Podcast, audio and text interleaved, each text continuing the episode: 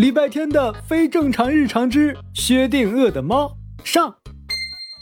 有件事儿你们也许忘记了，胖大星也是有朋友的。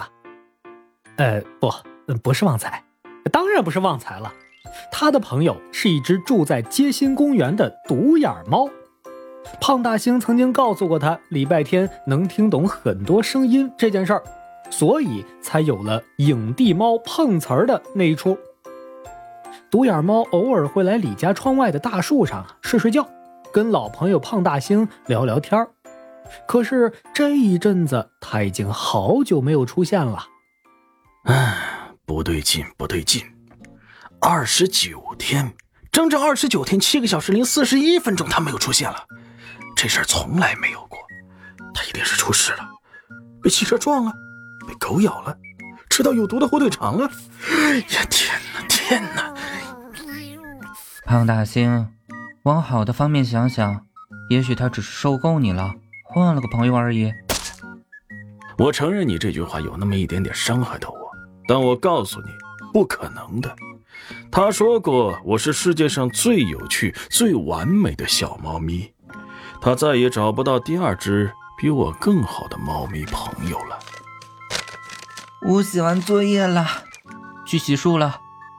对了，如果我是你这么担心的话，我就会自己去找找看。胖大星趴在窗边，揣着猫爪，陷入了沉思。它是一只非常自由的猫，李家人并不限制它的行动。它会出门，会下楼梯。甚至会跟着进进出出的人们搭乘电梯，但他最喜欢的方式是从窗户飞身一跳，跳到窗外高大的树冠上，再慢慢滑下去。哼，我才不会出去！汽车会撞我，野狗会咬我，小孩会追我，连那些该死的动物粪便都想臭死我。月光照进来，照在胖大星短短的尾巴上。啊，独眼猫的尾巴是白色的，比我的尾巴长多了。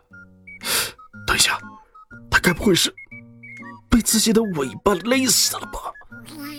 胖大星趴着的身体突然笔直的站了起来，好像下一秒就要从窗台跳出去。虽然他是个傻白甜，但是不至于吧？难道？他真的有别的猫了？跟我做个朋友之后，他居然还能看上别的猫？不不不不不不！我宁愿相信他被自己的尾巴勒死了。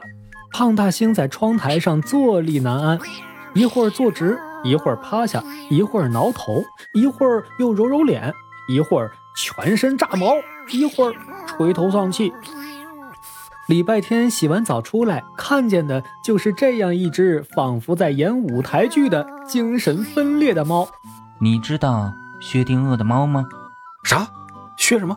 不认识。他也养了猫？